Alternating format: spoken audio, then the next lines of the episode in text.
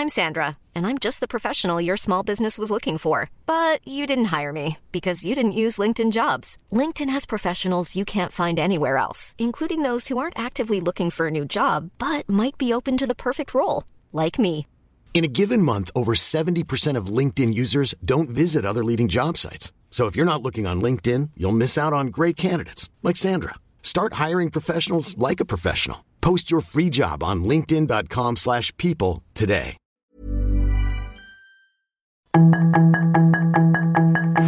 Tarde a tarde, lo que necesitas saber de forma ligera con un tono accesible. Solórzano, el referente informativo.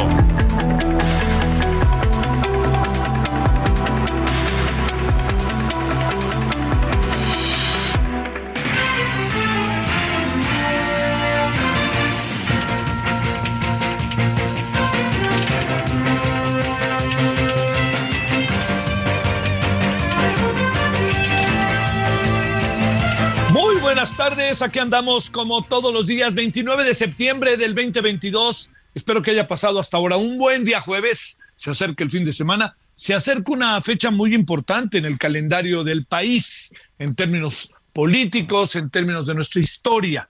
Nos referimos al 2 de octubre, de ese mismo 2 de octubre no se olvida, y este ya se acerca y además ahora conjunta eh, otras variables, conjunta, pues hay que recordar que eh, los estudiantes de la normal Isidro Burgos habían secuestrado unos camiones para irse a la Ciudad de México, para venir a la Ciudad de México, cuando fueron detenidos en Iguala, venían a la Ciudad de México, eh, se asegura a la, a la manifestación con motivo de el aniversario de eh, la noche de Tlatelolco, la brutal noche de Tlatelolco, que yo siempre he insistido, eh, es muy importante lo que pasó esa noche, no hay la menor duda pero el movimiento estudiantil así tu, tuvo luces y sombras, pero fue un movimiento sumamente, se lo digo, sumamente interesante. Bueno, aquí andamos en nombre de todas y todos quienes hacen posible la emisión. Yo le agradezco que esté con nosotros, espero que haya tenido hasta ahora un buen jueves.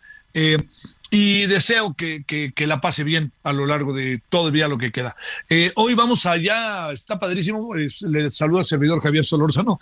Este, hoy está padrísimo porque vamos a entrevistar al, bueno, vamos a estar al rato en la presentación del libro de Enrique Berruga, El cazador de secretos, allá en el Club de Industriales. ¿Sabe por qué? Bueno, de por sí, ¿no? Enrique Berruga es un diplomático de altos vuelos es un muy buen diplomático, es un, tipo que sabe de qué se trata, los dimes, diretes en relación a la diplomacia, estuvo en Nueva York, en fin, ¿no? representando a nuestro país.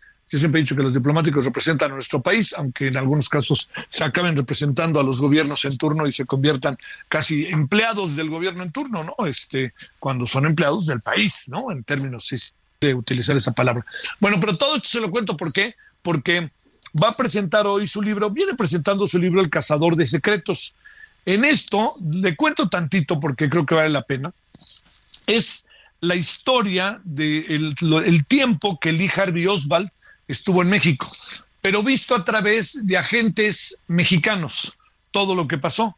¿Y qué tanto, le recuerdo, Lee Harvey Oswald es el asesino no sé, seguimos siendo si es el asesino este, único, ¿no? O, si, o se fue todo un trabajo ahí de tres o cuatro de este, zonas donde se le disparó a John Fitzgerald Kennedy, pero es el, el hombre que fue detenido y después de que fue detenido, eh, a los dos días fue eh, asesinado por Jack Ruby, que eso es otra cosa ahí como para, para ver qué, y además ante los ojos de la, de, de la FBI con la de todos Ahí a la, lo vimos en televisión en vivo, para que ustedes no se acuerden. Bueno, el libro es muy interesante porque es el tiempo que Lee Harvey Oswald estuvo en México y lo que pudo haber pasado con Lee Harvey Oswald en México y cómo lo empezaron a investigar. Le recuerdo, Lee Harvey Oswald, para hablar del libro de, de Enrique, venía de Rusia, estaba casado con una rusa, tenía dos hijos rusos, soviéticos, en aquel tiempo, y entonces estuvo aquí en México y él quería regresar a la Unión Soviética y lo empezaron a seguir agentes mexicanos. Uno trabajaba como bolero, otro trabajaba, es muy interesante, otro trabajaba como colgando ahí el asunto de cables este, de luz, en fin, creo que fue por muchos motivos algo, es algo, algo muy interesante. Y es toda esta historia, toda esta historia de la cual hablaré a Enrique. Yo le preguntaré dos, tres cosas, pero realmente lo que importa es lo que nos cuenta Enrique en serio de su muy interesante libro. Me parece Son de esos libros que además se van leyendo, se van leyendo, se van leyendo, se van leyendo. Y, este, y la pretensión por encima de todo es eh, haber llevado efecto un trabajo de investigación. Eso es lo que yo creo. Muy interesante de lo que pasó a lo largo de todos esos días previos al noviembre en que asesinan a Kennedy, en donde Lee Harvey Oswald estaba tres semanas, cuatro semanas antes. Siempre se ha dicho, ¿y por qué no? Es lo que ah, platicábamos el otro día con Enrique. ¿Por qué fregados no se investigó la presencia de Lee Harvey Oswald en México? Ahora sí que, ¿quién sabe? ¿Quién sabe por qué no se hizo? Pero bueno, esto será al rato y ya estaremos luego en la noche, por supuesto, a las nueve de la noche, 21 horas en hora del centro. En, eh, estaremos en eh, referente televisión. Ah, hoy tendremos ahí algunos asuntos de los que ya usted imagina y de los que vamos a esbozar por lo pronto en esta tarde. A ver, ¿hay asuntos que son importantes en este momento? Sí. Sigue siendo importante el tema, no lo perdamos de vista de eh, que tiene que ver con Ayotzinapa. Hay, yo, yo insisto que hay mucha confusión y yo creo que la confusión ha crecido.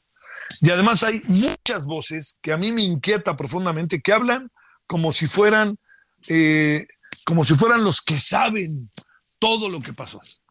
Las investigaciones de lo que pasaron eh, también son una forma de tratar de llegar a lo que uno quiere llegar, ¿no? O sea, si yo quiero llegar a señalar a los militares, me puedo ir por una calle.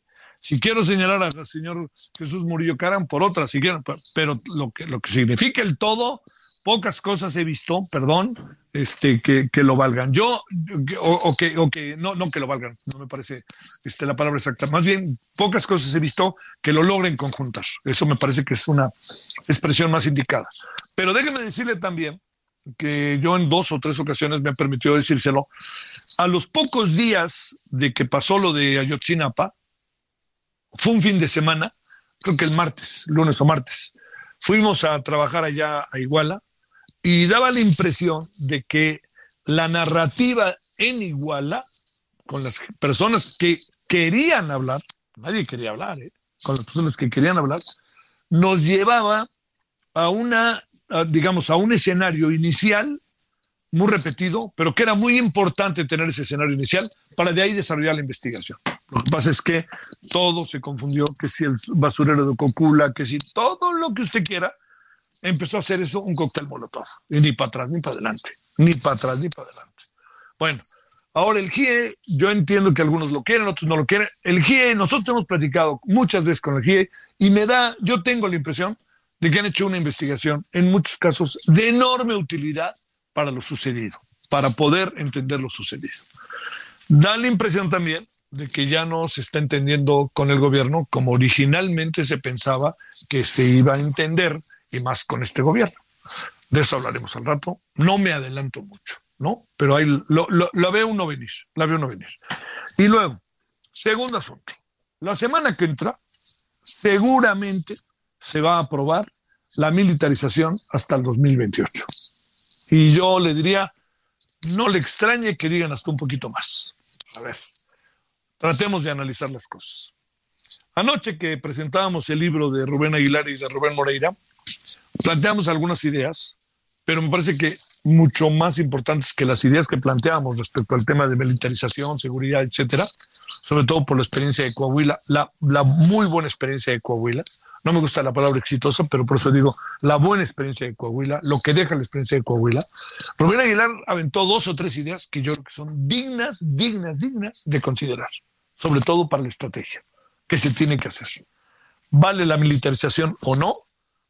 Conclusiones que usted seguramente y yo tenemos. En este momento, regresar a los militares, a los cuarteles, es, le diría yo, auténticamente, ¿eh? es un suicidio colectivo. No hay manera. ¿Por qué razón? Porque a lo largo de muchos años los hemos dejado en las calles y de alguna otra manera el ejército ha ido aprendiendo. No está exento el ejército de violación de derechos humanos, no está exento el ejército de corrupción, no, está no son santos, por favor. Pero regresarlos ahorita con la estrategia que se ha diseñado es dejar verdaderamente a la sociedad a la intemperie. A veces con todo el ejército está, ¿eh? pero al intemperio. Bueno, entonces, ¿qué es lo que se tiene que hacer? Esa es la gran pregunta. ¿Cómo hacerle? Pues, ¿cómo hacerle? ¿Cómo hacerle? Eh, la preocupación es 2028 o 2024, 23. Yo le diría, la preocupación no debe ser esa.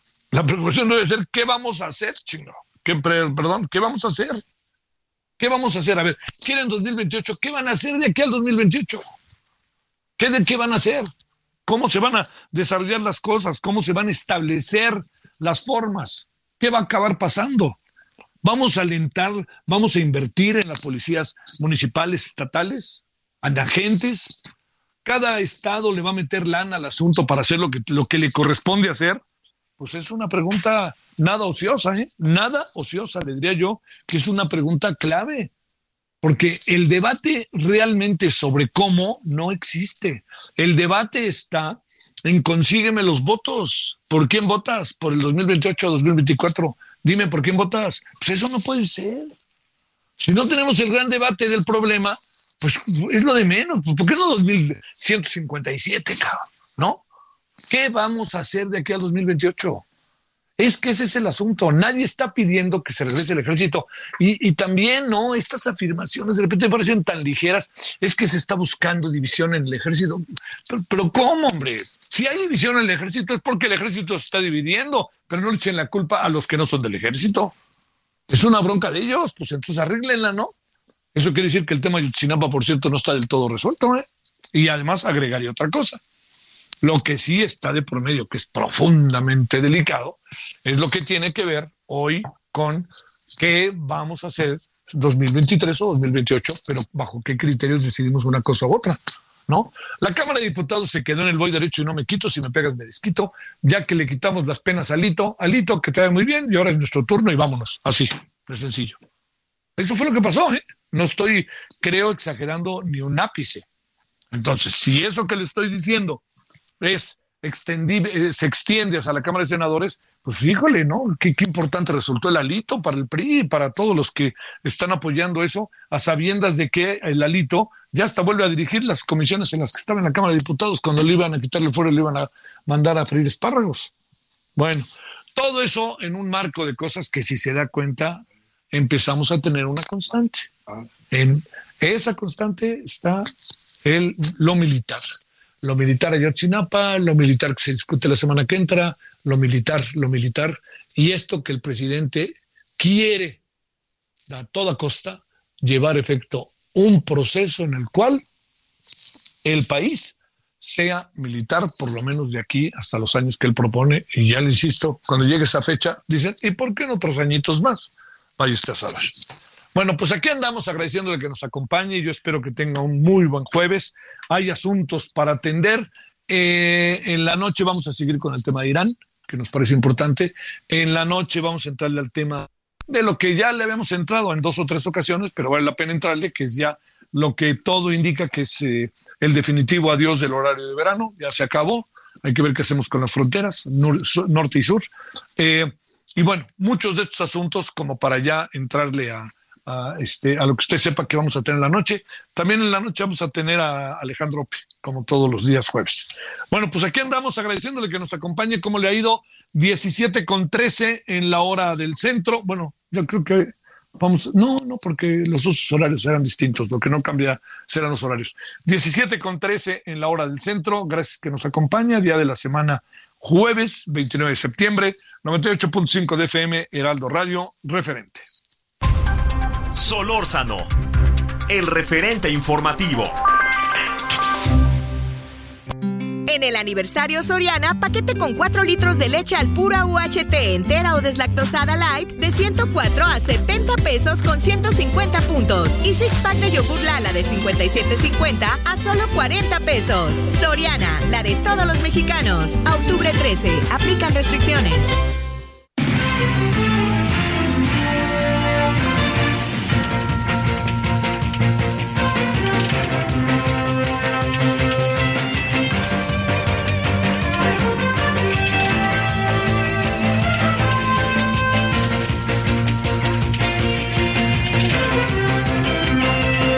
aquí andamos de vuelta en este día jueves.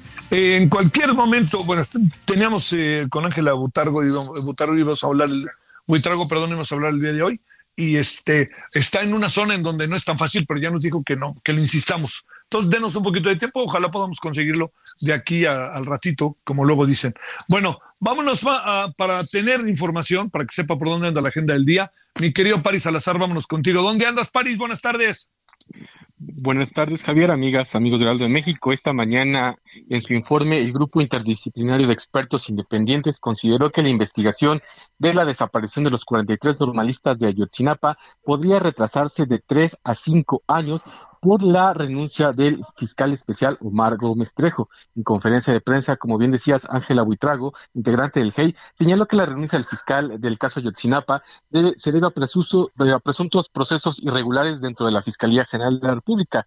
Considero que la salida de un fiscal que conoce de un caso atrás entre cinco, entre tres y cinco años una investigación por esta pérdida de este conocimiento que tienen los fiscales del caso, por lo que ahora podría retrasarse aún más esta investigación del caso Yotzinapa y retrasar los avances que ya se tenían. También el GEI lamentó la renuncia de Omar Gómez Trejo, quien dicen que es una persona íntegra y muy responsable, y también eh, revelaron que otros integrantes de esta unidad especial de investigación y litigación para el caso Ayotzinapa también habrían renunciado por estas injerencias que habían tenido de sus mandos superiores. Esto fue lo que sucedió esta mañana en la Comisión de Derechos Humanos de la Ciudad de México durante la presentación de este tercer informe del Grupo Interdisciplinario de Expertos Independientes, Javier.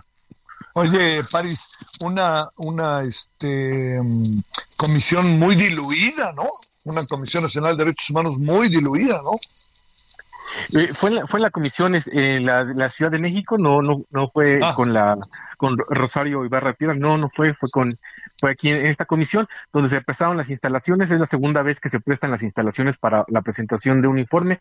El primero fue el primero que hicieron los expertos independientes y este tercero fueron cuando se han prestado las instalaciones para la realización de, esta información, donde se relevaron nuevas cosas, como platicarte que eh, también decía eh, Carlos Beristain que se tienen eh, intercepciones eh, telefónicas que habría hecho el, el, ejército que señalan que entre el, entre el 26 y, el 4 de octubre habría normal, se hablaban, eh, hablaban sobre la presencia, sobre dónde sería el destino de los normalistas, lo que les hace suponer que los normalistas habrían estado vivos, algunos hasta el día 4 de octubre. Y esto nos dicen que todavía no tienen acceso completo a la información del ejército, por lo que si les dan acceso a esta parte, podría ya tenerse certeza sobre de otros puntos donde podrían haber llevado a los normalistas, Javier. Sí, sí. Yo, yo creo, Paris, no sé cómo lo veas, que, que digamos, yo entiendo que el GIA ha sido motivo de enormes controversias, pero ha tenido un seguimiento que en muchas cosas ha dejado constancia de información que debe de ser útil para la verdad y la justicia, ¿no? Pero entiendo que estamos centrados en una gran cantidad de confusiones, pero sobre todo de contradicciones y sobre todo de, híjole, yo me atrevo a decir, ¿no? Este, de, de, querer resolver, pero no resuelven, así, por no decir otra cosa. Que bueno, pues este, el GEI ha entrado en etapas difíciles. ¿Continuará el GEI? ¿Qué impresión tienes? Así es, lo, que están diciendo es que el mandato del convenio que tenían la CIDH con el, con el Estado mexicano concluye el día de mañana y ellos están pidiendo un mes más de prórroga para poder eh, analizar los eh, mensajes de WhatsApp, las capturas que se filtraron este fin de semana, para poderlas contrastar con la información que ellos tienen de Sedena y también con información de testimonios que tienen para determinar la veracidad de estas capturas de pantalla que se filtraron el fin de semana. También eh, dijeron que es la intención del gobierno de México que se queden hasta el 2024 acompañando esta investigación, por lo que en las próximas semanas podría darse la noticia de una ampliación del término para que acompañen la investigación de la desaparición de los normalistas este grupo independiente. Te mando un gran saludo. Gracias, París. Un placer. Buenas tardes. Gracias. Bueno, ahora son las 17 con 18 en la hora del centro. Noemí Gutiérrez, cuéntame que ahora, ¿qué dice el presidente de ¿Qué, qué ahora dice el presidente de Ayotzinapa? Hola, muy buenas tardes. Pues comentarte que en la mañanera el presidente Andrés Manuel López Obrador pues habló ampliamente sobre el caso Ayotzinapa. Dijo que después de que el subsecretario Alejandro Encinas le presentó el informe de la Comisión para la Verdad y Acceso a la Justicia del caso Ayotzinapa, pues él indicó que se actuara inmediatamente porque ya se tenía una lista de presuntos responsables. Sin embargo, dijo que tras enviar este informe a la Fiscalía General de la República, pues ahí se intentó dinamitar el proceso. Acusó que fue porque estaba de por medio de tener al ex procurador Jesús Murillo Caram y también a otros militares. Dijo que se acordó con la Fiscalía y con el Poder Judicial con respecto a la independencia de cada institución, pues ayudar, ayudarse mutuamente y también afirmó que se planteó actuar de inmediato para evitar filtraciones y que los presuntos responsables escaparan. Sin embargo, ahí reiteró que al llegar a la fiscalía y por haber distintas interpretaciones sobre este tema, pues se intentó dinamitar el proceso. Dijo que también no fueron atendidos los reclamos del fiscal Omar Gómez Trejo, quien ya presentó su renuncia, y dijo que él estuvo trabajando de común acuerdo con el subsecretario Alejandro Encinas y el presidente dijo, daba por hecho que había participado en todo este proceso. Sin embargo, dijo que se, actuó, se está actuando con base en este informe y también reveló que costó trabajo conseguir las órdenes de aprehensión eh, costó trabajo conseguir estas órdenes de aprehensión y sobre todo aclaró, hizo varias registraciones en este asunto que son cinco y no los 20 militares involucrados. También dijo que se va pues eh, dar seguimiento a este tema y también incluso dijo que se pudo haber dado una rebelión al interior de eh, la Secretaría de la Defensa Nacional al conocerse ese informe y sobre todo la implicación que pudieron tener los militares en el caso de los 43, pero hoy una amplia exposición del presidente Andrés Manuel López Obrador sobre el caso Ayotzinapa y sobre todo estas revelaciones que al interior de la Fiscalía General de la República pues se intentó dinamitar el proceso. Bueno, pero eran 20 los, las órdenes de aprehensión y de repente resultaron que eran 5, ¿no se dieron cuenta o qué pasó en el camino, Noemí? Pues el presidente insiste que son cinco militares de alto rango, que no son 20 los militares involucrados. Él insiste que son los que se tienen en el informe que le presentó el subsecretario Alejandro Encinas y le encargó de la Comisión para la Verdad y Acceso a la Justicia del caso Ayotzinapa. Incluso también se le planteó que el abogado de los padres de los 43, Vidulfo Rosales, pues estaba hablando de que no se está dando acceso, eh, completo acceso a las investigaciones que tiene el ejército. Dijo que Vidulfo Rosales posiblemente está actuando de mala fe o no tiene toda la información del caso. Sin embargo, pues les pidió eh, que se llegaran a esta información y sobre todo conocer a detalle este informe que presentó el subsecretario Alejandro Encinas hace una semana.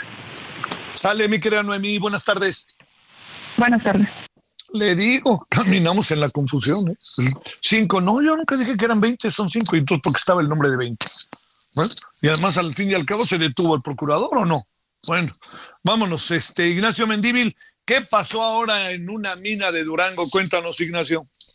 Bueno, pues resulta que acá en el municipio de Indé a las nueve y media de la mañana los mineros estaban trabajando en esto que es una mina de fluorita y estaban perforando para poder sacar el mineral y se desprendió una parte del túnel con tres toneladas y desafortunadamente pues uno, uno de los mineros falleció y otro quedó pues lastimado severamente, a lo cual bueno pues desde muy temprano se fue vía aérea protección civil de la ciudad de Durango, así como también eh, socorristas eh, del municipio de Rodeo y eh, llegaron hasta el lugar de los hechos de esta mina y acordonaron el área, hicieron la investigación y bueno, pues hasta este momento no hay mineros atrapados. Las personas que tuvieron el incidente fueron rescatadas y enviadas inmediatamente al hospital y el otro pues a darle los trámites eh, de la necropsia de ley. En estos momentos se están levantando los peritajes necesarios para determinar si la mina puede seguir funcionando o tendrá que tener alguna intervención especial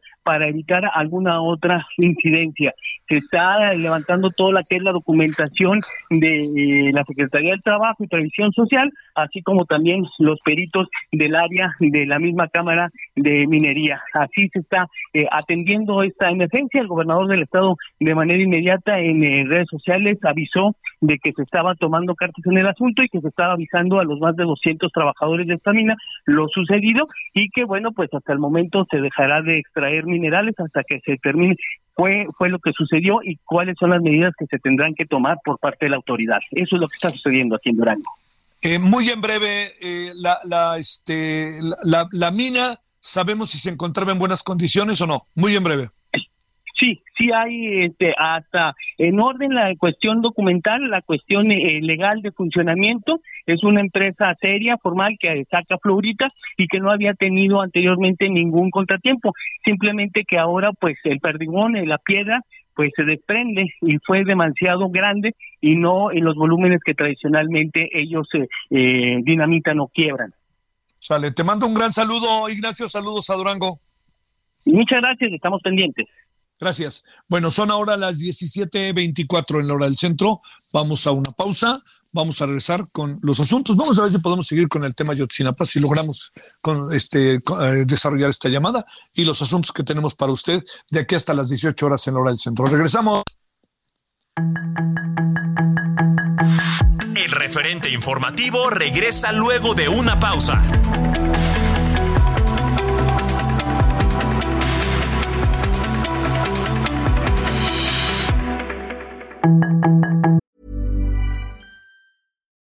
Millions of people have lost weight with personalized plans from Noom, like Evan, who can't stand salads and still lost 50 pounds. Salads, generally, for most people, are the easy button, right? For me, that wasn't an option. I never really was a salad guy. That's just not who I am. But Noom worked for me. Get your personalized plan today at Noom.com. Real Noom user compensated to provide their story. In four weeks, the typical Noom user can expect to lose one to two pounds per week. Individual results may vary. Estamos de regreso con el referente informativo.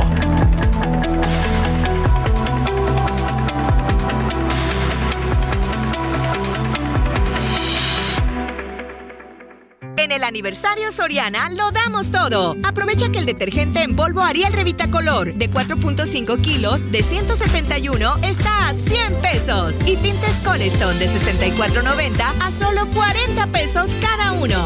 Soriana, la de todos los mexicanos. Octubre 13. Aplica restricciones. En el referente informativo le presentamos información relevante.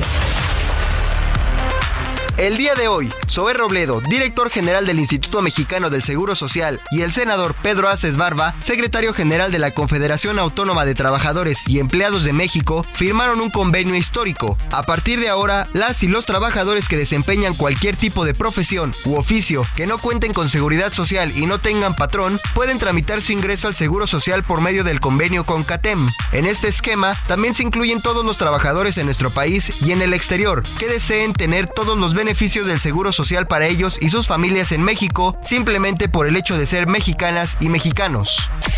El grupo interdisciplinario de expertos independientes reveló que una parte de los normalistas pudieron estar vivos el 4 de octubre. Diputados aprobaron eliminación del horario de verano. Banco de México sube la tasa de interés en 75 puntos base, llega a 9.25%. Por accidente en mina de Durango, reportan un fallecido y algunos heridos. Tormenta tropical Orlene se acerca a las costas de Colima y Jalisco. Surge una nueva fuga de combustible bajo el agua en el mar Báltico. Miles de rusos huyen a pie o en caravanas para no luchar por su país. Corea del Norte lanza un potente misil balístico tras la visita de Kamala Harris a Seúl. Reina Isabel II falleció a causa de su avanzada edad, reveló documento oficial.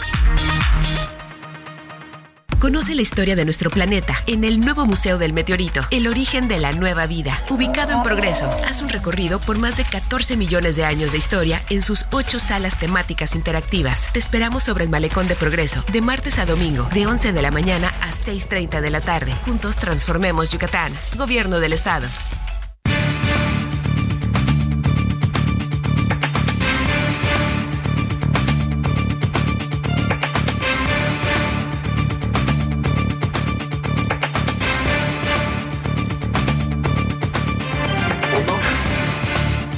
Pues aquí andamos de vuelta. Gracias que nos acompaña. Estamos en el jueves 29 de septiembre. Se acaba el mes mañana.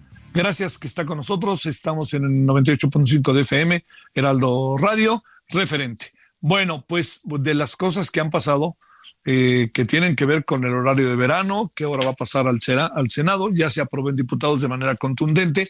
No creo que alguien la quiera frenar en el Senado más bien creo que la van a mega ratificar.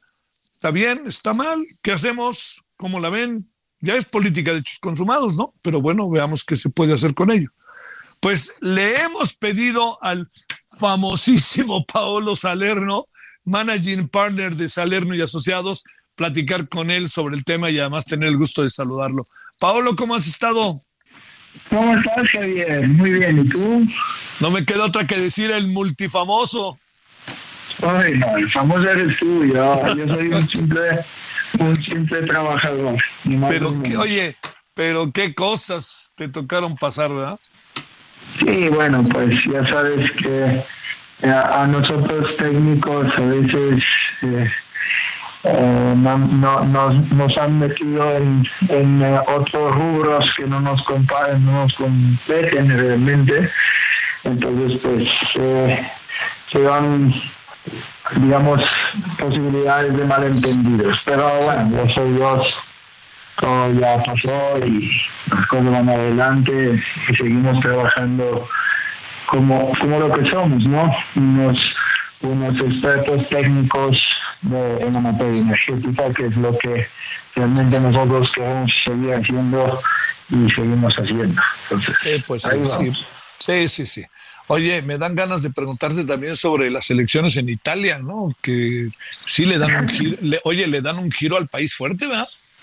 Sí, este, realmente en Italia, en toda Europa ha habido un, fuerte avance de, los grupos de derecha y derecha, ultraderecha casi, yo te diría. Eh, siento que también es un poco una respuesta. Bueno, en Italia hay un problema. Eh, este tipo, o sea, el gobierno lo elige el parlamento o sea, los, los ciudadanos eligen a los, eh, ¿cómo se llama? Eligen a los diputados y a los senadores y los senadores eh, y los diputados eligen al, al gobierno. Entonces se vota. Entonces, lo que ha pasado siempre en el Estado de Italia, que a veces por temas internos de partidos y partidillos han hecho caer esos gobiernos y se han hecho gobiernos a partir de coaliciones políticas que no han sido elegidas.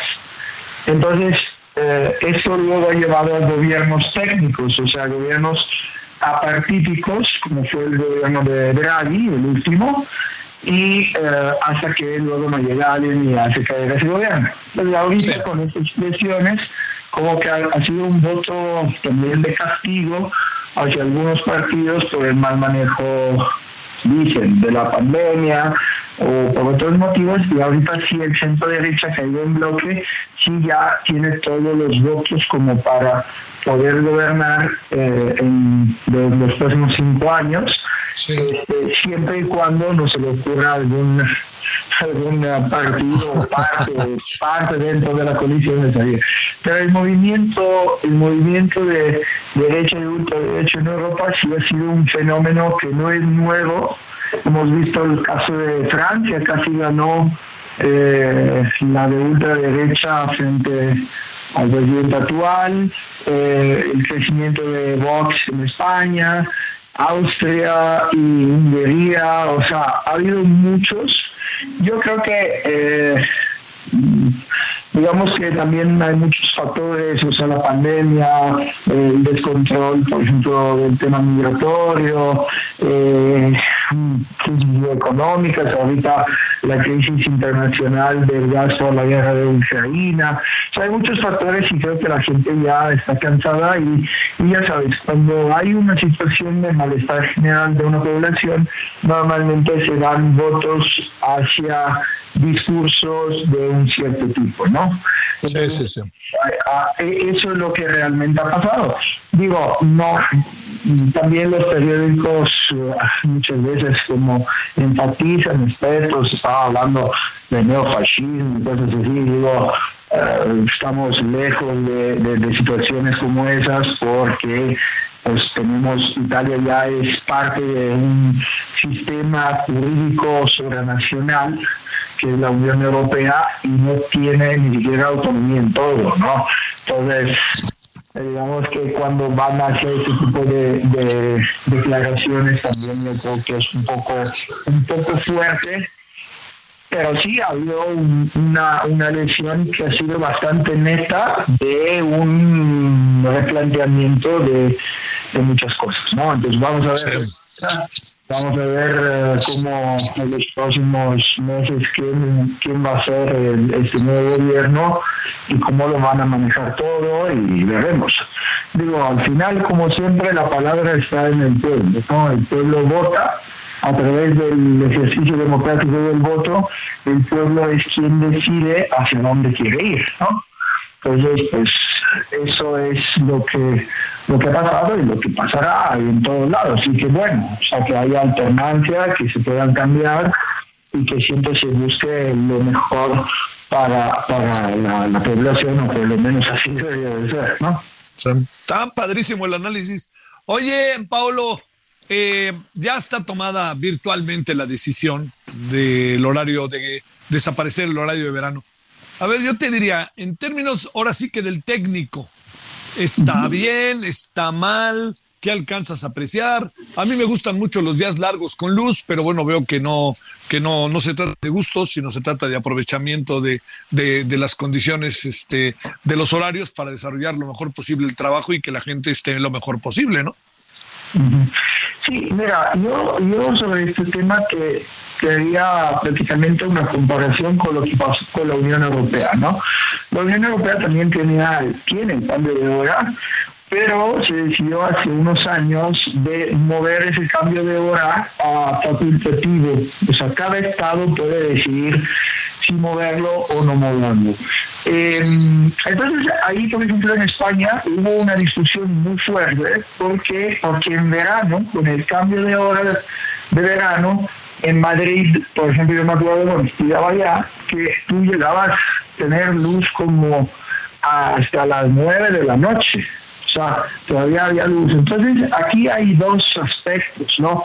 Uno es el aspecto sobre el impacto a la salud, ¿no? Porque muchos, eh, digamos, estudiosos, eh, médicos han dicho que eh, hacer que haga como uh, noche tan tarde afecta al tema del sueño, del sitio del sueño, ¿no?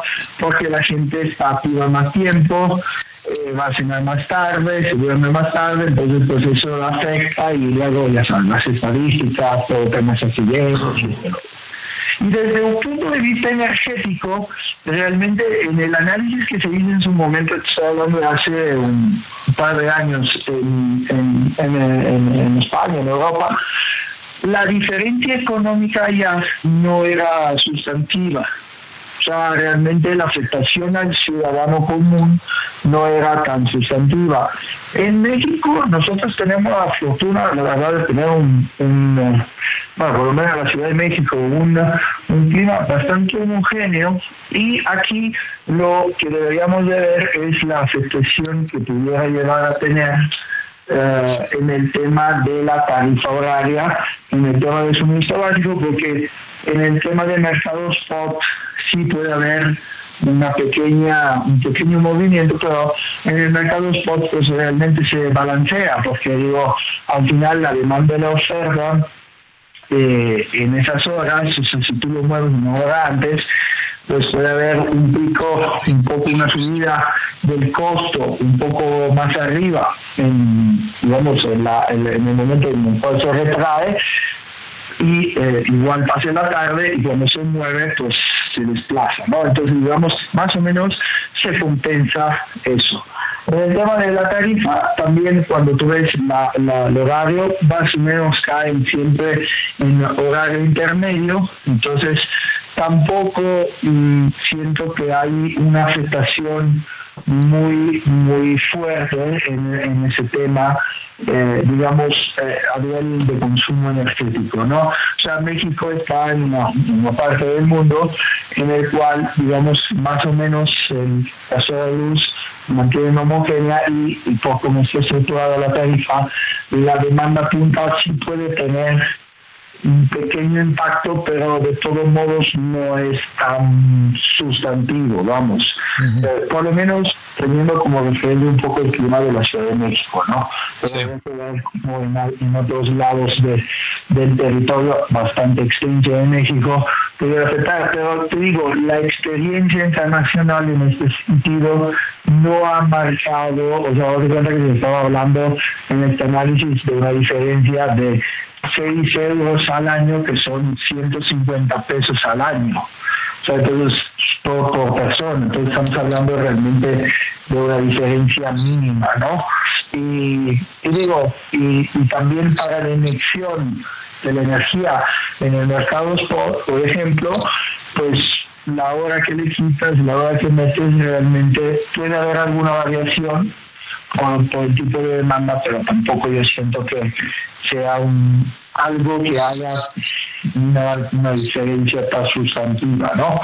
Creo que también, o sea, eh, creo que desde, se debería de analizar de una forma un poco más profundizada desde el punto de vista médico, ¿no? Que te decía que eso eh, también que eh, no se llegue a tener luz hasta muy tarde, pues eso también yo creo que es un beneficio. O sea, te digo que eh, es raro estar a las nueve de la noche con luz, ¿no? Eh, es un poco, como te, te desplaza un poco.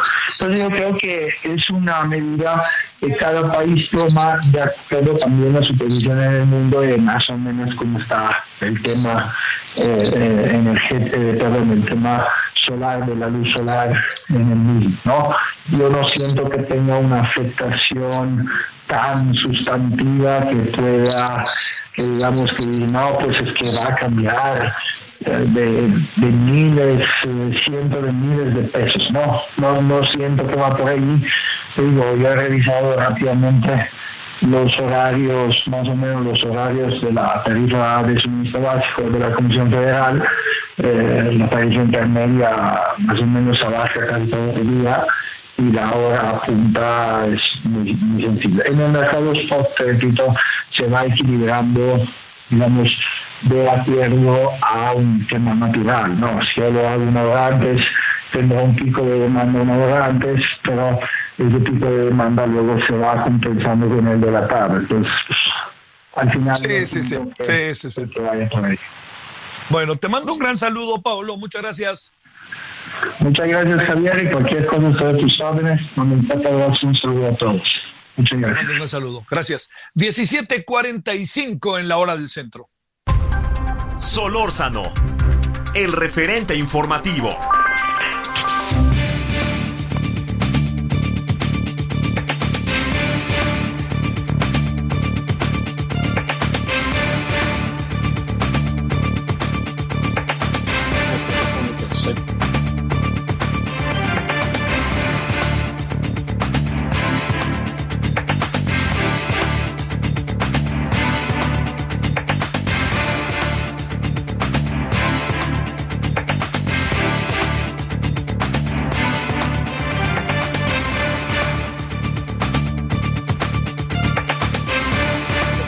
Esta parte final de hoy le queremos entrar a un asunto que no sé qué tanto lo ha reflexionado usted.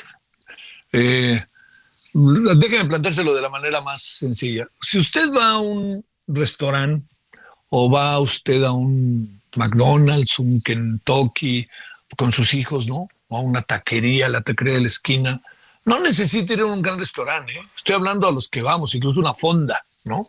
Para hablar de lo que uno el grueso de los mexicanos comemos a lo largo del día, ¿no? Eh, no sé si se ha puesto a pensar, si usted deja la comida, que cada vez por fortuna existe el hábito de que uno se lleve la comida, ¿no? Este, si no se la acaba, pero también a veces la deja y uno no sabe qué pasa cuando se deja y qué es lo que anda pasando. Eh, le debo de decir que ha sido motivo de estudio, pero sobre todo las personas que se encuentran en esta área han cada vez reflexionado más y buscan hacer mucho más cosas y algunos los han hecho, sinceramente se lo digo, desde hace mucho tiempo. Miriam Lira es eh, editora de Gastrolab, le cuento que es Gastrolab, es una sección muy, bueno, además de que es un programa de televisión, de los más vistos, por cierto, en el Televisión, le debo decir que es también una sección importante en el trabajo cotidiano del impreso, del diario impreso de, del periódico El Heraldo. Bueno, Miriam está con nosotros, ella es editora de Gastrolab y le agradecemos que esté con nosotros. Querida Miriam, ¿cómo has estado? Buenas tardes. Hola, muy buenas tardes, Javier. ¿Cómo están todos? Espero que el auditorio también esté muy bien. Y justo como decías, es un tema importantísimo. Y no nos vayamos tan lejos cuando vamos a un restaurante o a la fondita y demás. En nuestras propias casas, ¿no? ¿Cuántos alimentos no tiramos diariamente porque se nos hace fácil? Simple y sencillamente porque se nos hace fácil. Porque a la hora del desayuno, pues ya no sentimos tanta hambre y pues vamos dejando que los frijolitos y demás. Y todo eso se va a la basura. Y tenemos un dato que es espeluznante y es que cada minuto en México se tiran a la basura 53 toneladas de alimentos. Imagínense ustedes, una paradoja en un país en donde más de 25 millones de personas no pueden adquirir la canasta básica y 23 mm, este, personas diariamente mueren de hambre. Entonces, imagínate estas cifras, ¿no? Y, y todos, eh, como te digo, cotidianamente, pues vamos dejando ahí algunas verduritas, este, incluso nos hemos dado el lujo, por ejemplo, de cuando vemos un pepino, una calabaza que ya visualmente no es tan bonita, decidimos la basura porque en nuestra mente ya no está tan bueno, ¿sabes? Y muchas veces, este, pues estos alimentos se encuentran en perfecto estado, simple y sencillamente ya no les damos la oportunidad de, pues, partirlos y, y hacerlos, aprovecharlos.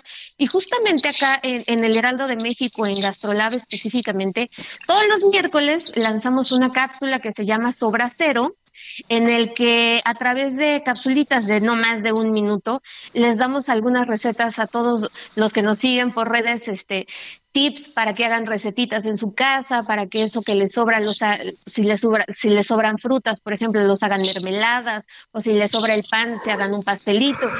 Y pues que poco a poquito vayamos pues reduciendo ese, ese desperdicio que es enorme. En el mundo, más de 1.300 millones de toneladas. Entonces imagínate lo que es esa cantidad. Uf, uf, uf. Oye, a ver, este, eh, digamos, eh, el, eh, hay una especie de política pública de los gobiernos que nos llamen la atención del asunto. Hay este, restaurantes, fondas, eh, o hay mecanismos en donde ya se esté instrumentando el qué hacer. Las cifras que nos das, Miriam, son pero verdaderamente brutales, asustan por lo que significa dejar, pero sobre todo por lo que significa la gran cantidad de personas que no pueden comer. Claro, fíjate que en 2017 llegó al Congreso de la Unión una, una propuesta pero no prosperó. Y es que ya después se nos vino la pandemia, o sea, otros otros ejes prioritarios que pues realmente dejaron este asunto en segundo plano. A nivel global, pues es, eh, el desperdicio de comida forma parte importante de la Agenda 2030 de la ONU se hacen muchas cosas, ¿no? Eh, eh, si ustedes entran a la página de la FAO, de la ONU, van a encontrar muchos tips también para no tirar este comida y demás, pero no hay como tal una política pública este que nos obligue, ya sabes, como a, a, decir, vaya, este, hasta aquí llegamos, ¿no? Y en cuanto a restaurantes, fíjate que, que mucho ha sido por la iniciativa de los chefs que se han vuelto cada vez más conscientes, pero es cada quien lo mide como puede, ¿no? O sea, eh, ni siquiera ellos este, tienen como dentro de la Canirac o, o, instituciones algún instrumento que pues les ayude como a medir eh, o a reducir este todos en un mismo nivel su desperdicio de comida, ¿no? Y también mucho se apela a lo que hace el comensal en el restaurante. Entonces es, una cuestión muy, muy complicada que sí yo en, en una opinión personal creo que, que tiene que iniciar con nosotros, ¿no? Al momento, cosas tan sencillas como cuando vamos al supermercado, nos los han dicho mil veces, no vayas con hambre al súper. Y es muy cierto, cuando uno va con hambre, híjole, eh, pues avienta al carrito todo lo que quiere, ¿no? Este, verduras al por mayor, este, galletitas, que las papitas, que esto, que el otro, y ya cuando llega a casa y pasan unos días y se empieza a echar a perder todo, pues ahí tenemos la triste realidad, ¿no? Otro, otro dato súper, súper importante, Javier, y que me gustaría compartirle a todo el auditorio, es que México cuenta con el, la segunda red de bancos de alimentos del mundo. Eso es importante, sin embargo, mucha de esa comida pues tampoco llega a manos de beneficiarios, ¿no? Porque apenas el 2% de toda la comida que se, que se tira en México llega a estos bancos de alimento. Mucho en parte porque pues nadie conocemos esos bancos, ¿no? O sea, ¿cuántos de nosotros sabemos, oye, este, voy a llevar esto que me sobró a tal banco de alimento, ¿no?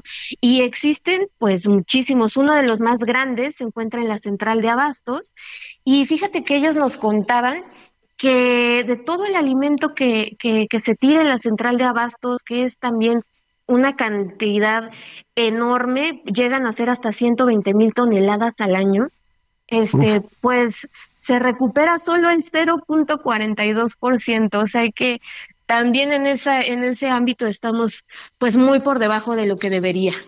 Pues nomás para cerrar, Miriam, de que todo eso es reciclable, se puede volver a utilizar, se puede buscar la manera de utilizarlo, no hay la menor duda, ¿no? No hay la menor duda y yo los invito a que cuando vayan al súper, cuando vayan al mercado, se acuerden rápidamente de estas cifras y que se midan. Si empezamos con esas pequeñas acciones, ya estamos un pasito adelante. Así es.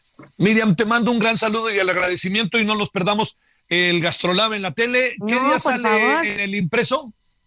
El impreso el día de mañana, ahí los esperamos a todos, todos los viernes ahí en el Heraldo de México, 10 pesitos, ahí los vemos. Adiós, Miriam, gracias. Hasta luego. Gracias. Bueno, nos vamos. Le esperamos a las 21 horas en hora del centro, Heraldo Televisión. Estaremos en referente, eh, su servidor Javier Solórzano y evidentemente todo el equipo. Y estaremos con los temas, algunos de los que hemos tratado hoy. ¿eh? Este, no perdamos de vista eso. Y seguiremos con el tema Irán lo hemos tratado de agarrar en nuestra agenda. Te veo tarde, pásela bien, hasta la noche, adiós. Hasta aquí Solórzano, el referente informativo.